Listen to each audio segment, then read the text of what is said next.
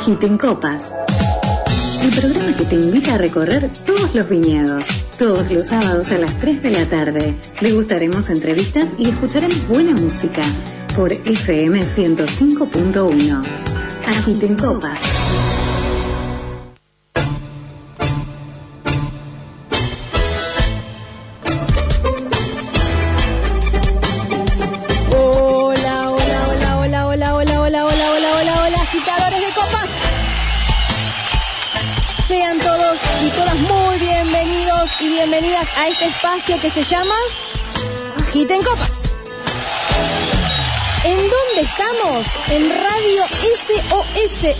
105.1. También te puedes bajar la aplicación. ¿Y quién conduce? Conduce Graciela Soto. En el día de la fecha vamos a estar hablando con un maestro de recetas porque el señor Julián Barea es el creador de Lunfa Bermud. Vamos a estar hablando de los Bermud nacionales. Bermud nacionales, recuerdan que hicimos un lindo especial con Antica Fórmula, que es un Bermud Premium, Super Premium, que eran importados. Bueno, ahora vinimos a lo local, a lo nacional, a un Bermud que ha sido premiado este año en América.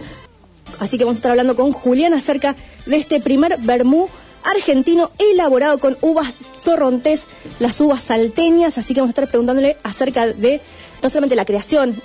Yo eh, cuando le comenté a, a Karin que hoy hablábamos de lunfa vermú, me dijo, bueno, vas a tener que hablar en el lunfardo. Y dije, a ver, pará, claro, el lunfardo es esta, este dialecto, este eh, dialecto, este modismo que trajeron los inmigrantes, ¿no? Que lo mezclaron con el, con el castellano, digamos. Y claro, obviamente, el vermú es eso, ¿no? Esa historia italiana y tiene eh, aromas de eh, nacionales. Tiene este maestro en sus recetas nos va a contar qué otras cosas aparte tiene que uno puede detectar que es autóctono. Así que me pareció piola, Lunfa Vermut, un especial. La verdad es que los, los Negroni, que ahora están muy de moda, que ahora se viene primavera, verano, vamos a estar hablando del vermú, algo que nunca ha pasado de moda, siempre previo a, las, a los almuerzos, sobre todo los domingos, ¿no? Pero la idea es que antes de arrancar un almuerzo, uno abre su apetito con un aperitivo y un vermucito siempre viene bien. Así que vamos a escuchar unos minutitos de música, así como para distendernos, y venir con la primera nota que va a ser un especial acerca del vermú. Lunfa Vermú hoy nos acompaña en Agita en Copas. Agiten Copas.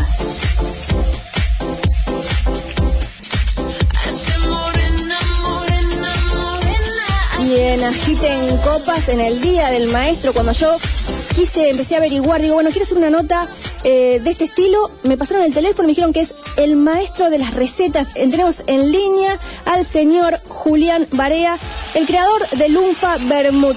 Julián, bienvenido a Agiten Copas, Graciela Soto te da la bienvenida. ¿Cómo estás?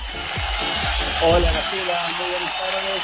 Un gusto estar con ustedes, con, su audiencia y charlando de Vermouth, que es lo que nos gusta hacer los días sábados, fines de semana particularmente. Es verdad, hay que comenzar a, a imponerse la previa de antes de una, de una cena o de un almuerzo, sobre todo de una cena, es un, ahí un, un bermucito como para ir abriendo el apetito para después arrancar con, con lo grosso, ¿no? Pero digamos, siempre ahí el aperitivo, el, el, el bermucito es infaltable.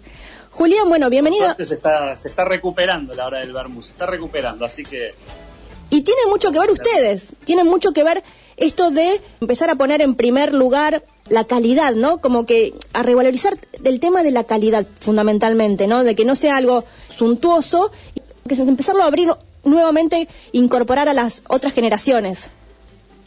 Así es, así es, y, y- y creo que a nosotros como, como argentinos, bueno, y vos que sos una experta en el universo vitivinícola, para nosotros como argentinos poder darle el lugar que ocupa el vino dentro del vermú nos era fundamental, ¿sí? Vamos a ir contando a quienes nos están escuchando ahora que el 75% de un vermut es vino, la base vínica. Así que para nosotros es el 75%, era un margen muy alto como para salir a aprovecharlo. Exacto, y aparte pensando si la industria vitivinícola eh, hace unos 30 años había perdido público y que ahora con mucho trabajo de los, de los, nuevos creadores, los enólogos, los sommeliers y un montón de, de otras características, está volviendo a recuperar ese público, también ayuda a que otras bebidas lo, que lo logren. Sí, claro que sí, claro que sí. Y nosotros comunicamos mucho, como te decía anteriormente, comunicamos mucho vino. Tenemos dos tipos de vermut y cuando hablamos de los dos, la base vínica, ya sea blanca o rosada, eh, para, para, las dos variedades que tenemos nosotros es fundamental y no solamente pensando en el público local, ¿no? sino en el extranjero que mira el vino argentino y mira el vermú porque ya saben que la industria está creciendo mucho. Eh, nos gusta comunicar esa parte y hermanarnos y de hecho trabajamos juntos con, con los productores del vino, eh, supervisamos la, la, producción, trabajamos juntos lo que es el desarrollo de la base, realmente está muy, muy hermanado. Julián, la primera pregunta, un poco como el contexto, ¿no? Ya el nombre te lo dice, ¿no? Lunfa Bermú, esta cosa, esta, esta primera mezcla de inmigrantes. ¿Cómo, cómo se creó Lunfa Bermú? Bueno, eh, Lunfa Bermú es parte de un proyecto un poco más grande que se llama Lunfardo DDB. Eh, Lunfardo Desarrolladora de Bebidas. ¿sí? Eh, esta es una empresa que nació inicialmente con con un proyecto de elaboración de gin, un proyecto que, inicialmente era, era de carácter personal, con el gin Heráclito y Macedonio, que fue el primer producto que estuvo en nuestro portafolio. Y luego, desde que me asocié con, mis actuales socios, eh, me asocié puntualmente porque me pidieron que desarrollara este vermú, el vermú lunfa. ¿sí? Me llamaron para desarrollarlo y bueno, después terminó derivando esto en, una sociedad eh, que es la que tenemos actualmente, que no solamente hacemos distintos tipos de vermut, distintos tipos de gin y también incorporamos la gama de los del, del rojo, ¿no? los primos hermanos del, del vermú sin la base vínica. O sea, arrancaste entonces con el, con el gin Heráclito por tu cuenta, pero vos venías del mundo enogastronómico o del mundo enológico? No, no, no, no, no, no. De hecho, soy un completo outsider del, del, mundo de la gastronomía y de las bebidas. Eh, yo me había formado como perfumista en Inglaterra y eso me fue dando a mí todas las herramientas para, para combinar los botánicos, ¿no? que en definitiva todas las bebidas no son más que la, la, combinación de distintas cortezas, flores, cítricos, hierbas, especias que hacen a, a los distintos tipos de bebidas. Yo hice Heráclito y Macedonio y en ese momento me llamaron para, para desarrollar eh, Lunfa Bermú, en mi vida había, ni siquiera había tomado Bermú, así que fue un trabajo de desarrollo bien, bien complejo, ¿no? Desde ponerme a ver lo que había en el mercado, desde ver lo que, lo que existía como, como alternativas de baja gama, gama media y gama alta, que es lo que decíamos un poco antes, y tratar de hacer un, de hacer pie eh, entendiendo la economía regional y local argentina entendiendo nuestro potencial y, siempre, siempre, siempre trabajando con insumos de, gran calidad, ¿no? Eh, así nació un poco la propuesta de, del vermú lunfa. El primero que salió fue el, lunfa roso, que es un vermú con 25 yuyos, hierbas, botánicos, como le llamamos nosotros, y una base de vino torrontés que viene de Cafayate. No, el otro. Ah, el otro, el otro. Ah, porque dijiste roso, digo, me pensé ya inmediatamente. Rosso. Claro, es ese. Ese tiene base vínica, torronté de cafayate. Eh, creo que estás en, un gran momento como para abrirlo e ir degustándolo a medida que hablamos, ¿no? Es que tenemos las, tus preguntas en vivo. Es que el gran momento sería, ya pasaría tal vez, capaz que me entusiasmo y te dejo hablando solo, es muy probable. No te hagas ningún problema, puedo lidiar con eso. Julián, y estaba pensando, o sea, que no solamente descubriste esto, sino eh, estaba pensando esto a lo que te referís al tema de, los aromas, detectar las mejores regiones, de dónde extraer las uvas.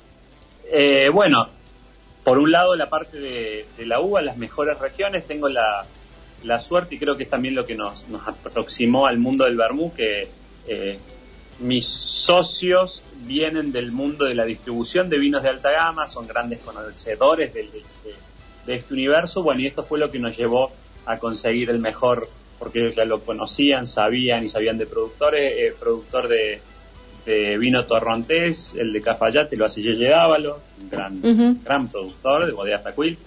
Eh, y en el caso del Pinot Noir y el Sauvignon Blanc, que son la base vínica del, del Lunfa Rosado, eh, ellos representaban a la bodega Desquiciado y surgió la posibilidad de trabajar juntos con, con, con los chicos de la bodega para, para hacer la base vínica del, del lunfa rosado. Tenemos la base vínica y después en ese caso un mix de 29 botánicos, ¿no? Que, terminan de armar todo el, corazón del, del vermú. ¿Y cómo se hace para que estas 29, porque en realidad ningún aroma tiene que sobrepasar al otro? Digo, es un, realmente es un gran trabajo de, perfumista, de alquimista, diría yo ya.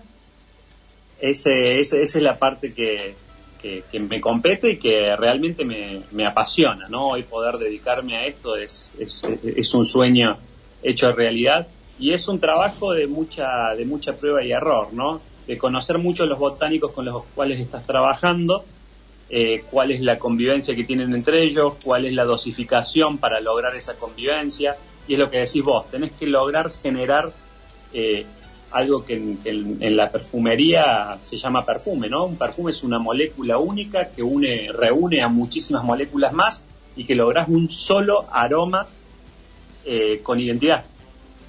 La idea es que esa identidad, que vos cuando huelas un perfume digas, ah, este es un Paco Rabanne, o este es un Christian Dior, o este es un Gucci, eh, es eso, lograste un perfume. Eso es lo que busco por lo general con las narices de los, de los productos, es eso. Eh, que es la, a ver, lo, empecé con el con el gin Heráclito y Macedonio, que es un gin muy particular, eh, y la idea de ese producto era ese, que la gente cuando lo probara hubiese una góndola de 150 gin y se destacara por su olor, por su nariz, más allá de que tiene un color muy particular también. El mismo criterio aplico a todos los, los productos. Qué maravilloso y evidentemente eh, no por nada han obtenido un premio eh, con respecto a este año, ¿no? el 2021, eh, una medalla de oro de American Wines Award. Un premio tal vez decís, bueno, es un, es un halago, pero también es saber que estás correcto en esa línea que estás, en esa innovación, porque como vos dijiste, o sea, vos no venís del mundo de lo que es la vitivinicultura, eh, no sos un enólogo, que hay como todo un trabajo, pero desde tu performance, desde tu estudio, has logrado y es un primer premio. Sí, sí. Es que yo creo que puntualmente para el caso del, del vermut, eh, lo difícil del vermú es encontrar la, la, combinación botánica más que el vino, porque hay grandes productores del vino, grandes enólogos que a, a mí me dan una gran base. Porque yo jamás me pondría a elaborar vino, teniendo productores de vino que me dan una base fantástica. Eh, lo que sí que hay poca gente que tiene conocimiento de, la botánica para poder lograr darle el plus y pasarlo de vino a vermú. Ese es mi trabajo, hacer que un vino llegue al punto de, ser un vermú y que sea un vermú equilibrado.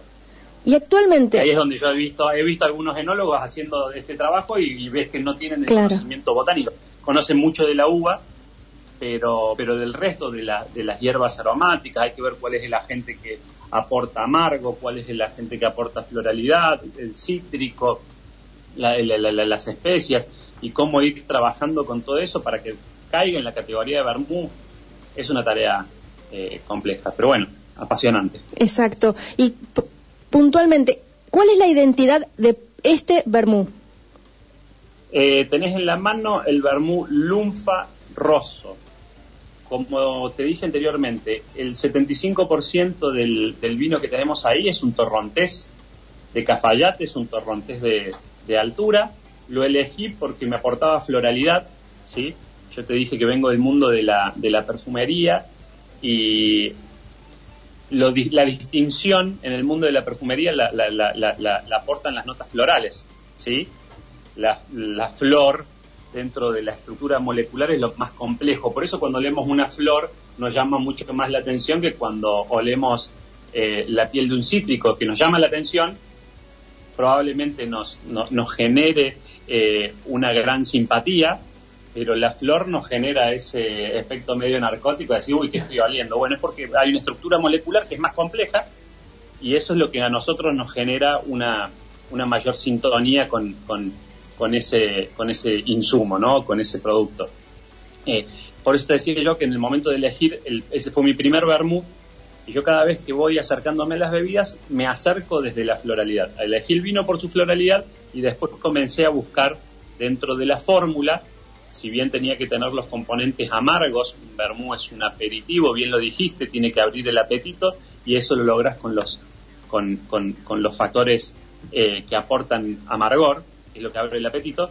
Eh, y si bien tenía que estar eso presente, yo para darle una mayor eh, elegancia al producto y desvincularme de los vermú un poco más básicos que aportan puramente amargo. Le quería quería que tuviese mi, mi, mi, identidad, nuestra identidad del lunfardo, ¿no? De, de, la empresa. Así que eh, trabajé mucho también con las notas florales. Ahí va a haber, eh, está presente la, la, manzanilla, tenemos presente la, eh, la rosa, hay jazmín, le aporto un poco de amargor, no solamente desde un amargo como puede ser la genciana, sino que tiene lúpulo. La idea es siempre que la floralidad esté presente y por eso la selección de ese, de ese vino puntualmente y el resto de los, de los botánicos, ¿no? Bien. Preguntarte algo estadísticamente. Eh, en el mundo, ¿cómo viene el ranking de los países que son más bermuteros? O sea, eh, obviamente, seguramente Europa, pero dentro de esos países. Mira, no, no soy un, un gran experto eh, en los aspectos estadísticos, pero te puedo decir que claramente Italia y España llevan, llevan la delantera, ¿sí? Eh, el resto de los países que, creo que vienen un poquito atrás, te diría que Alemania viene un poco atrás, te diría que viene tercero Francia, Alemania un poco atrás, Inglaterra lo noto que viene bastante, eh, bastante atrás, pero, pero, pero ellos están haciendo de mascarón de prueba y junto con otros de la mano de muchos cócteles, también el vermouth se le está dando, se le está dando su lugar, ¿no? Como, como el Negroni o el Fashion, hay, hay, hay, hay, muchas, muchos cócteles que consumen que consumen vermouth. Claro, eh, sí, también digo, mucho, mucha ayuda hubo de los sommeliers o de los eh, bartenders que arman tragos desde el vermouth, digamos, eh, Negroni, como vos mencionás, o sea, como se, se está ampliando desde ese lado, pero el tradicional, el del domingo, es un clásico. El, domingo es un clásico y por suerte creo que es el que se está recuperando porque es el que le da protagonismo al vermú, al vermú como, como, como producto finalizado para, para su consumo, ¿no? Eh, y por eso yo creo que en ese momento, cuando la gente lo prueba solo, es cuando a nosotros no, nos da un poco el beneficio donde se destacan todos los insumos, porque usamos un vino de primera calidad, donde usamos, en vez de usar vainillina, que es lo que usan las marcas con una escala enorme de producción, yo uso una chaucha de vainilla traída de la isla Reunión, que tiene un precio totalmente alocado, pero eh, al público uno no le puede dar menos que eso, entiendo yo, ¿no? Más teniendo la posibilidad de hacerlo y más sabiendo que no necesariamente por poner esa chaucha de vainilla voy a cobrar 5 mil pesos una botella o 3 mil o 2 mil. Claro, claro, claro. ¿Y, y cómo, cómo es ahora, cómo se consigue el Lunfa Bermud? ¿Hay un e-commerce o directamente, eh, seguramente, vinotecas especializadas? No, te diría que estamos en las principales vinotecas de, de, Buenos Aires, tenemos presencia, obviamente que hay lugares a donde poder ir a tomar una, eh, un, un, un, un, cóctel o un vermú con soda o un vermú con una rodaja de naranja en bico, ¿sí? Eh, que es el templo del, del vino, eh, tienen una canilla de, que arman ellos mismos de, de, de lunfa roso, de lunfa rosado y otra de Negroni argentino, que son los tres productos que tenemos nosotros, que son lunfa, Heráclito y verbena, que es el bitter rojo. ¿no? apuntamos como empresa a formar nuestro, nuestro propio Negroni con todos los insumos que, que fabricásemos nosotros. Bien, sabes que me estaba pensando cuando vos mencionabas el tema de, los aromas, me pongo a pensar en, cuando hay esas catas a ciegas, ¿no? Que las personas directamente beben y tienen que describir los, los conectores aromáticos. Pienso que qué gran evolución para vos, si estás en el momento, para cuando te van relatando todo lo que tiene y qué es lo que vos decís, el tema de la identidad. Sí, sí, sí, sí. Eh, mira, por suerte tuve la, la posibilidad de desarrollar una de las primeras cajas sin saber lo que la vida me iba a deparar esto. Cuando todavía trabajaba como perfumista, desarrollé una de las primeras cajas con descriptores aromáticos para la industria del vino. ¿sí? Para los chicos de Cuisine Van. Eh, algo, algo muy, muy, muy primigenio, ¿no? Que hicimos, eh, porque no, no, había mucho material aquí en, en Argentina, así que sacamos una, una de la caja del sommelier, se llamó, eh, que después la, perfeccionó preciosamente Marce Rienzo, que mm, tiene espíritu divino, pero, pero bueno, sí, es, es, es, algo que, está muy presente y, nuestra tarea también es divulgar un poco eso, esto, ese conocimiento que dentro de la industria del vino es todo, eh, de la perfumería, es todo, reina, impera el secreto. Mi idea también era moverme un poco de ahí, del secretismo, y poder eh, divulgar y que la gente se ilustre más y conozca mucho más acerca del mundo de los aromas. Y nada mejor que hacerlo con, con estos productos un poco más populares y con la posibilidad de caer a la mesa y poder entregar eso al, al, público que está descubriéndolo. ¿Han probado Lunfa Vermouth o cualquiera de tus eh, de tu línea de las bebidas en otra parte del mundo? ¿Te han, han dado alguna devolución?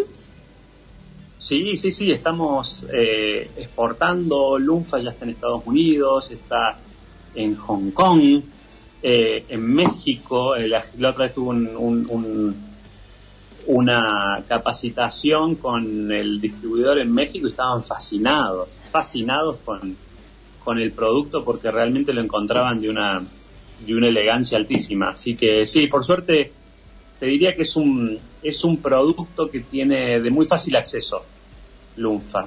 Bien. Pero bueno, espero que lo pruebes también para tener tu, tu propia devolución y, y, que me digas vos que sos una experta también en entender estos, eh, estos aromas y sabores, cómo, cómo notas el, el desarrollo del producto. Sí, no, no, despreocupate que eso lo vamos a hacer, lo vamos a hacer, eh, eso despreocupate. Te quería, te pregunté el tema estadístico porque, como te decía, digo, hace 20 años, 30, hubo un montón de, con, la llegada de un montón de aguas saborizadas, de gaseosas, todo eso, se perdió el vino en la mesa, del almuerzo o el compartir en familia y que en estos últimos tiempos está volviendo. Y bueno, obviamente, si se perdió el vino, que es con el tema de los volúmenes, ¿qué pasó con el, con el bermucito, lo típico, ¿no? Lo tradicional, y eso por eso te, decía por cómo estábamos y cómo tenemos que hacer los comunicadores para volver a recuperar ese público o incluir un público que tal vez no estaba tan cosa de la familiaridad del bermucito.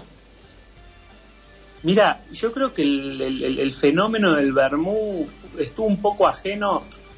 Eh, a ver, hubo un boom del, del vermú en, en, la Argentina con, con vermú clásicos que estaban en la mesa de los argentinos. Creo que después eso decayó, pero decayó por una cuestión generacional y creo que las generaciones, eh, por llamarte así, los millennials, y te diría que es algo bastante novedoso, hace dos o tres años, dos años y más un año te diría, porque el boom del vermú estaba empezando a, florecer en la Argentina.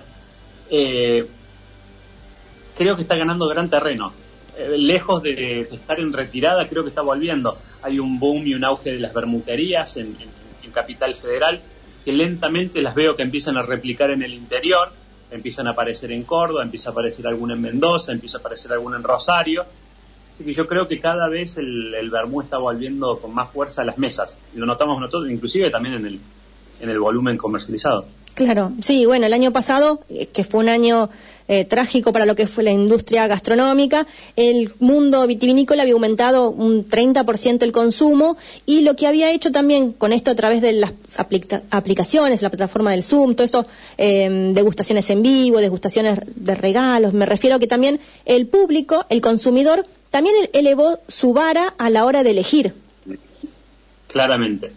Yo creo que el hecho de que la gente se quedase en su casa y tal vez lo que gastaba en una botella de un restaurante veía que eh, lo gastaba en el supermercado o en su vinoteca comprando un vino u otro producto, eh, le permitió subir uno o dos escalones en la góndola de la cual elegía el producto. ¿Sí? Y, eso lo hizo un público, yo creo que el público argentino está cada vez más, eh, tiene más información, está más demandante, lo veo no solamente en el mundo del vermú, lo veo en el mundo del gin, cada vez conoce más, ¿sí? Tuvo mucho acceso, no solamente por la, por la introducción de los productos importados, sino también por el acceso a información a través de Instagram, de Pinterest, de lo que sea. La gente tiene, tiene más información y nos exigen cada vez más, conocen cada vez más, ¿no? Sí. Así que, y creo que están siempre a la búsqueda del equilibrio perfecto entre precio y calidad, porque también no, no, nos tenemos que olvidar que eh, atravesamos y estamos atravesando una crisis económica muy importante, eh, eh, empeorada por la pandemia, eh, que hizo que la gente cuide el peso muchísimo. Así cuando uno lo notas en la góndola, cuando tenés una relación precio-calidad de un producto que funciona bien, eh, la gente te lo agradece muchísimo. Sí, la gente en los bares y los restaurantes hoy que está abierto, ¿no? sí, sí, sí, sí. Y esto que vos decís, eh, también incluso ha tenido más conciencia de lo que incorpora su cuerpo, ¿no? Como alimento, como bebida, también está, ya está como el tema de lo que es eh, alimento, bebidas, no, tal vez no piensa tanto en la persona que tiene el acceso y quiere comprar algo bueno porque sabe lo que incorpora. Tal cual, cada vez hay más conocimiento y por eso la gente que nos conoce en profundidad y sabe la forma de desarrollar productos que, tenemos, yo jamás uso un insumo sintético, ningún tipo de eh, ni de edulcorante, ni, ni de saborizante, ni de sabor, ni tonalidad, nada. Y la gente lo, sabe, porque el público cada vez googlea más y conoce más. Y es lo que te decía yo de la vainilla. En el momento que uno le, expone a la gente que no uso esencia de rosa, uso pimpollos, estoy trabajando con los productores de salvia, eh, eh, eh en provincia de Buenos Aires para que me den siempre la más prolija que tengan, el mejor insumo, la, menta más fresca, y eso la gente lo valora, lo entiende, porque aparte es muy fácil detectarlo en la botella cuando lo empezaste a consumir. ¿Sí? Eh, hace un contrapunto muy fuerte contra el producto sintético. No, y aparte si vos eh, tenés tanto bien definido cuál es tu, tu identidad, como vos manifestás, como que sos muy concreto y sabes lo que querés, entonces sabes que no podés en ese ámbito eh, cambiar o, de proveedor o estar siempre constantemente en la vanguardia buscando, buscando, buscando. Sí, sí, tenemos problemas, a veces no tenemos nuestros problemas cuando no hay un insumo natural por un motivo u otro, estamos posponiendo la producción o buscando alguna algún sustituto natural alternativo que esté eh, en temporada, en estación en ese momento. Eh, pero bueno, lo que decíamos antes también, y lo que, lo que remarcaste vos, hoy una persona hasta el momento que come una galletita de chocolate sabe cuando la galletita de chocolate tiene un saborizante o cuando eh, tiene un buen chocolate amargo, con poca azúcar, eh, que viene de una zona productora de, te viene de Ecuador el chocolate, y, realmente lo, lo, lo empezás a notar y lo valorás, y después no lo cambias, no volves atrás. Julián, ¿y por qué? hasta por una cuestión económica. Eh, Julián, te quería preguntar, ¿por qué decidiste poner eh, Lunfardo, desarrollador de bebidas premium, o sea, Lunfa Bermú, porque es el, digamos, salió de Lunfardo, pero ¿por qué el nombre Lunfardo? Lunfardo y Lunfa, eh, a ver, puntualmente la propuesta fue de, de, mi socio Gastón, creo que con un gran acierto, para, para hablar de lo porteño y para hablar de un puerto donde, donde tenemos tráfico interno, donde tenemos eh, eh, eh, tráfico hacia afuera, recibimos italiano, recibimos español, la cultura del Bermú se conforma de todo eso, así que nos parecía que ese caldero, que es el lunfardo, el lunfardo como, como jerga, como idioma y, y como, como una cosmovisión, nos pareció muy, muy acertado, ¿no? Aparte de hablar de la identidad, de la identidad porteña y más que porteña argentina, ¿no? Porque tal vez esas, eso que estás mencionando ahora lo tenés que compartir en las reuniones que haces, no sé, cuando vendés a Hong Kong o, a México, ¿no? Digo, capaz que cuando te pregunta por, por el nombre, ¿cómo lo definís? Sí, sí, sí, sí, sirve. Es mucho más fácil de definir desde la argentinidad que, que Heráclito o Heráclito y Macedonio, que son eh, el resto del portafolio, ¿no? Que tienen vienen eh, con otro con otro bagaje cultural. Eh, cuando terminaste la carrera y cuando te decidiste por esta por este rubro, no por esta área, ¿ya lo tenías definido o se te ocurrió, o sea, cuando a medida que ibas estudiando o después se te ocurrió dedicarte al mundo de las bebidas? No, no, fue de mucha coincidencia, mucha casualidad, causalidad, también creo que uno inconscientemente lo, lo va buscando. Yo de formación soy licenciado en Ciencias Políticas de la UBA, de mi carrera. Mira. ¿Sí? Así que terminé, me fui a vivir a Inglaterra, me especialicé en el mundo de, las finanzas, en, el área de prevención del lavado de dinero y ahí pude por primera vez encontrarme con el universo de la perfumería, que era algo que me atraía siempre y que nunca había tenido eh, la posibilidad de, educarme en Argentina por la, por la carencia de, eh, de cursos y de carreras y todo. Así que en, Inglaterra tuve la posibilidad de hacer eso. Eh, me formé, lo hice durante 10 años eh, de manera amateur, de, amante de la disciplina, mientras seguía estando involucrado en el mundo financiero y corporativo, hasta que un buen día, cansado de los vaivenes de... viajaba mucho, viajaba mucho al exterior, ¿sí? viajaba una vez al mes, durante 10 días estaba fuera de mi casa, fuera de mi familia, así que eso me, me llevó a tomar la decisión de abandonarme de eso y que se me presentara la posibilidad, ya había abierto una perfumería, pero se me presentó la posibilidad de hacer realmente, probar las cosas que me interesaban. Y empezó el, gin empezó de hobby empezó a tomar un, un vuelo muy grande y después vino la posibilidad de la propuesta de hacer vermú y vino la propuesta de, hacer, de, involucrarme con el proyecto de aguas tónicas o de verbena que es el, el bitter rojo y Magin y me fue llevando. Yo estoy felizmente en esa, en esa corriente hace cinco años ya dedicado al 100%. Y más que consolidado ya. Sí, por suerte sí. Por suerte, como te decía, armamos un grupo que, es buenísimo, porque yo tengo la suerte de hoy por hoy dedicarme solamente a lo que es el desarrollo de las fórmulas eh, y tengo unos monstruos de socios que son los reyes de la comercialización, que nos ayudan en toda la parte de lo que es el desarrollo de las etiquetas, en pensar eh, y en avanzar en los otros, en las otras áreas donde no todos nos pretendemos hacer lo mismo. Así que soy un afortunado y, eso también nos llevó al lindo crecimiento que tuvimos en estos últimos años. ¿Y tenés posibilidades de probar, o sea, em, te llegan muestras o te llegan eh, gin? Porque ahí también de a poco se está armando, se abriendo. Digo, hubo un momento que fue el boom de las cervezas artesanales. ¿Hay ¿Vos crees que hay algún boom de así de generar su propia bebida? Digo, eh, hemos entrevistado a unos jóvenes en provincia de Buenos Aires, en Martínez, que también están haciendo gin. Digo, vos te, te estás probando, te, llegan comentarios, te dicen, mira, estoy en este emprendimiento, me interesa seguir esta área, a ver, probarlo, a ver qué tu opinión. Sí, sí, me han llegado muchísimos, a veces en alguna feria, en algún lugar me, me, me cruzo, me topo, me llegan por amigos, por conocidos o gente que nos conecta por nos contacta por, por mismo Instagram eh, y me toca, me toca, me toca probar, me gusta dar, dar devoluciones. Eh, creo que hay gente que está haciendo cosas a conciencia y muy bien y creo que otra gente que es muy voluntariosa, eh, quitándole un poco la, la, la, seriedad que tiene la elaboración de un producto que uno finalmente va a terminar consumiendo, ¿no? Pero bueno, mientras que sean cosas que tomen entre ellos o las prueben y las dejen cuando no, salen con, con, los criterios de salubridad que, amerita la situación, eh, pero que la gente vaya, pruebe y, haga, hay un boom del gin enorme. Cuando empecé a, desarrollar Heráclito y Macedonia éramos cuatro o cinco marcas de gin y hoy el mapa argentino de gin dice que hay más de 170 etiquetas. Eh. Así que bueno, obviamente descontando el 2020, ¿no? Pero me refiero, la industria gastronómica eh, se nutre mucho de ustedes el, consumidor siempre va a lo seguro, siempre va a lo seguro, entonces cuesta mucho a la novedad, no ir tanto a lo tradicional o a lo que encuentra en góndola. No, no, yo creo que cada vez apuestan más. ¿eh? eh hoy en eh, Buenos Aires puntualmente hay, hay, una, hay gente gente joven haciendo, teniendo propuestas gastronómicas que, todo el tiempo están trabajando con nosotros para ver el tema de maridajes, ya sea para, para durante una entrada ofrecer eh, el vermú o ofrecerlo en la coctelería.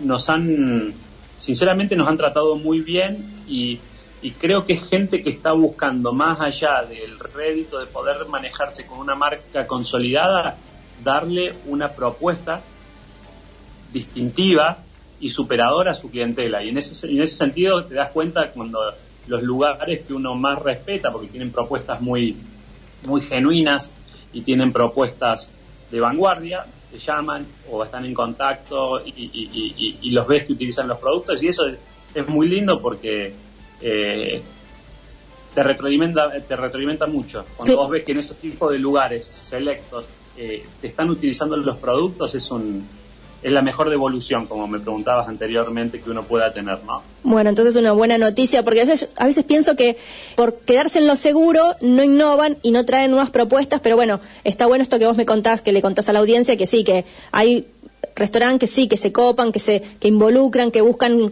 que en su cartera cambie un poco la, la, variedad. Sí, tenés desde pizzerías que te ofrecen el, el, el el vermú con soda en el momento de comerte la pizza de masa madre, eh, hasta propuestas un poco más eh, o un poco étnicas de un bao, eh, eh, que es un sándwich oriental, que te lo dan o con un gin tonic o con, o con un vermú reversionado.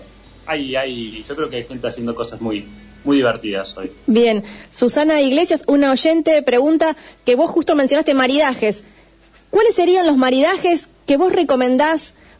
Eh, bueno, gracias Susana por la pregunta, siempre, siempre interesante. Bueno, ah, como un aperitivo, el vermú siempre te lo van a te lo van a proponer y ofrecer como una picada, muy generalmente el domingo en el momento de preparar el asado con un rico queso, un poco de fiambre, ya sea salame, algún tipo de jamón crudo, eh, que te da esa tonalidad un poco más salada para, para, para trabajar el, equilibrio del, del, carácter más dulzón que tiene el, el vermú. Eh, para mí con queso siempre es fantástico, fantástico. Y, bueno, el vermú clásico, ¿no? Que venía con, con el triolet, que podía ser la aceituna, el, platito de, de, papa frita, eh, y, otro de queso. Es, por lo general se lo, se lo consume así. Claro. A mí también, te digo sinceramente, yo muchas veces lo consumo solo después de las comidas, con un poquito de hielo, una rodaja de naranja, y me fascina. ¿Qué, pasa, con, ¿qué pasa con la soda? También, también. Lo que pasa es que el Lunfa eh, es un es un vermú delicado en el cual si le pones mucha soda, para mi gusto lo arruinas. Bien. ¿Sí? A ver, yo lo recomiendo en un 50 y 50, o inclusive hasta un 70% de vermú y 30% de soda. Porque, porque tiene mucho para, para, para presentar el vermú, tiene mucha información Así que en el momento que uno lo agúa tanto, le pone tanta agua, hay algunas notas que son un poco más sutiles eh, que se van desapareciendo. Y es un vermú muy rico, así que vale la pena eh, contaminarlo lo menos posible. Bien, porque también ahora está como muy de moda esto de cortarlo con agua tónica, ¿no? Entonces, lo ideal es, arrancamos con un hielito te van a sorprender. Sí, hielo o una, y una rodajita de naranja, pero para mí con, con, hielo y mucha gente me dice, ay, no, no, te puedo creer que lo puedo tomar solo. Sí, está hecho para eso. La propuesta es esa, que te lo pueda servir solo en una copa bien refrescada, ¿sí? Creo que te están dando ganas ya. Uy, no. Mira, acá eh, Nicolás Rodríguez, eh, un oyente de Uruguay, los uruguayos que por lo menos que yo he conocido, tomaban grapa miel, que es como bueno, la grapa con miel, eh, pero bueno, obviamente les voy, a, les voy a comentar que tienen que darle una oportunidad al vermú argentino a los uruguayos. Así como yo le he dado muchísimas oportunidades al medio y medio de Roldós, don Nicolás, qué gran, gran bebida. ¿Qué otras propuestas se vienen para el portfolio? Si se pueden contar, por supuesto. Que se puedan contar.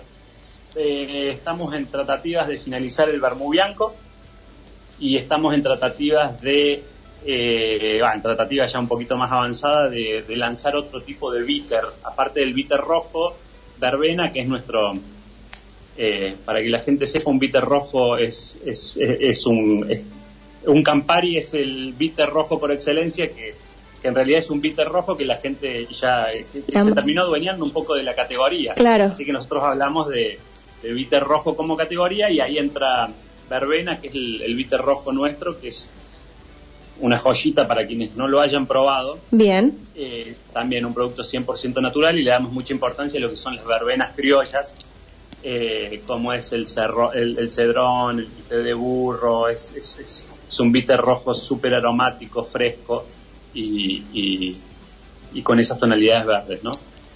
Eh, en una oportunidad, ya en dos oportunidades, hablamos con, con Javier, con Javo, que es de Le Griffen Cider, las sidras Griffer, y él contaba que, bueno, que trabaja todo el año, por supuesto, pero hay un, dos meses, que son noviembre y diciembre, que están hasta las manos con los pedidos de la sidra. ¿Hay algún mes puntual o ya o a partir de ahora de que está llegando el clima mucho más lindo, que, que está para estar sentadito en la vereda en un barcito empieza a full al Lunfa Bermú. O sea, es el mes de más demandas a partir de la primavera. Bueno, igual, a diferencia del, del gin, que es más veraniego aún y más estacional, porque necesitas el, mucho hielo, es un, es, un, es un trago fresco, ¿no? El gin tonic. Eh, el vermú eh, es, si te lo tomas con un hielo y una rodaja de naranja, hasta, eh, es invernal inclusive también, ¿no? Después tal vez con un poquito de soda, con un poquitito de tónica o en un cóctel fresco, va. Pero, pero yo para mí el vermú, yo estoy más inclinado en pleno invierno a tomarme una copita de, de vermú solo, eh, con una rodaja de naranja, que, que, que, algún otro tipo de, bebidas.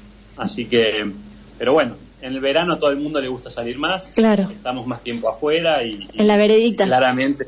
Sí, sí, sí. ¿Con, cuál arranco esta noche? O esta tarde, ya dentro de un par de, de horitas.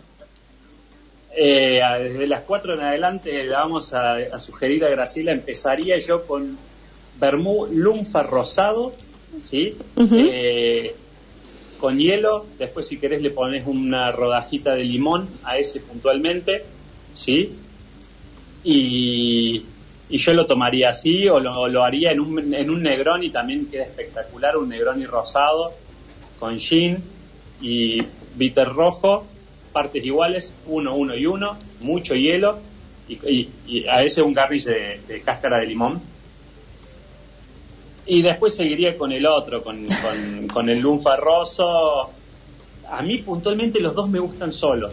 No, no te hablé, pero, pero tienen perfiles distintos. El rosado es mi tributo a la naranja amarga, es un perfil más cítrico, es súper fresco, es, este, diría que sí es más estacional que el otro. En el verano se nos dispara horrorosamente, o más que horrorosamente, bellamente, eh, el consumo de, gin del vermú rosado, eh, pero seguiría, empezaría con el rosadito y seguiría con, con, el roso. Y el roso, ¿cómo te lo sugiero? Partes iguales, si querés hacerte un negrón y menos alcohólico, partes iguales de lunfa roso y de bitter rojo verbena. ¿sí? Eh, le falta el, le falta el, en base a esas dos cosas se dan un montón de cócteles. Tenés bitter rojo y lunfa roso y eso se llama Milano Torino porque era donde estaban las dos eh, eh, las dos fábricas de los dos insumos. Yo lo llamo Ruta 9 ahora, porque estamos entre Córdoba y Buenos Aires. Mira. sí, sí, sí, me retan algunos bartenders que son puristas porque hago estos chistes y se enojan que no hablo con propiedad la genética de los cócteles. Eh, en, torno a esa mezcla tenés, cuando le pones soda, vermú y bitter, le pones soda, es un americano, y un día eh, de Camilo Negroni dijo, sacame la soda y ponele gin, y terminó armando el Negroni, ¿no? Así que en base a esos dos componentes, tres, si los tenés en tu casa podés hacer un montón de cócteles. Pero el Milano Torino o el Ruta 9, como le llamo yo, para mí es muy lindo porque es como un Negroni, pero, pero sin esa invasión alcohólica, eh, que bueno, tal vez si estás más de aperitivo y querés tomarte un cóctel más tranquilo, lo podés beber así. Si querés tomarte un cóctel con todas las letras, ya ahí requiere el gin y, que te hagas un, un, Negroni para empezar a celebrar la semana del Negroni que empieza el lunes. Bien ahí. Ah, mira, bien ahí. Eh, última, última pregunta, que a la audiencia, al oyente, ¿le querés contar algo que no hayas dicho, eh, no sé, redes sociales, ¿dónde pueden ir a buscar? Sí, claro que sí, estamos eh, como arroba lunfa-bermú, sin T, eh, y como arroba shin heráclito con H todo junto. y bueno, a través de ahí nos, nos, nos damos a conocer y lo más importante es que nos damos a conocer a través de las botellas. Así que eh. es más importante que vayan a la vinoteca amiga o al bar que lo tengan y lo, prueban, lo puedan probar y ojalá se sorprendan con, la propuesta. La operadora te quiere hacer una, una pregunta. Un tobores. Buenísimo. Un bermuta tobores, dice ella. Un bermuta tobores eh, con papas fritas y el good show. Claro que sí. Es verdad, gran, gran brand ambassador hubiese sido Tato Bores. Ha sido el brand ambassador de aquella época.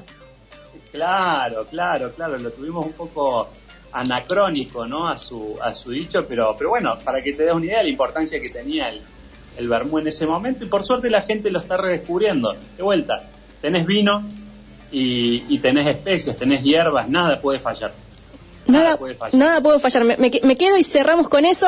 Julián, ¿te puedo volver a molestar más adelante en otra oportunidad para seguir hablando? Cuando gustes, y gracias a, a, los oyentes, eh, eh, eh, gracias a tu productora que nos recordó este gratísimo momento de Tato y gracias a vos por, por el contacto y por permitirnos difundir un poco más del Bermú. Agita en Copas está para eso. Te mando un abrazo enorme, muchísimas gracias de todo corazón y gracias por pasar por Agita en Copas. Gracias a ustedes por la invitación. Un abrazo. Gracias. Teníamos en línea, muchísimas gracias a los oyentes que fueron mandando mensajitos, Susana Iglesias, Nicolás Rodríguez.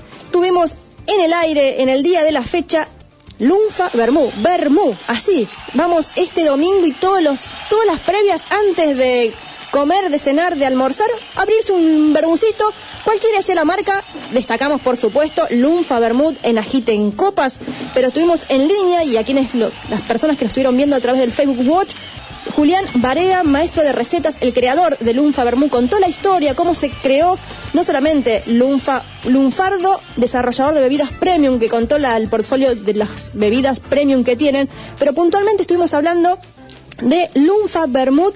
Tenemos este el Bermú roso, está, eh, es el tipo torino, está elaborado respetando las recetas más antiguas de Italia y aportándole toda la riqueza del suelo argentino. Busquen Lunfa arroba lunfa-bermú y conocerán no solamente todas las fotos que hay y todas las propuestas para hacer con el, con el lunfa, con este bermú, sino cómo comprarlo, cómo tomarlo, cómo beberlo. Agita en Copas se despide, gracias a todos los oyentes. Nos vamos a tomar un bermucito. ¡Chau! Mis queridos chiquipíos, a seguir laburando bermú con papa frita y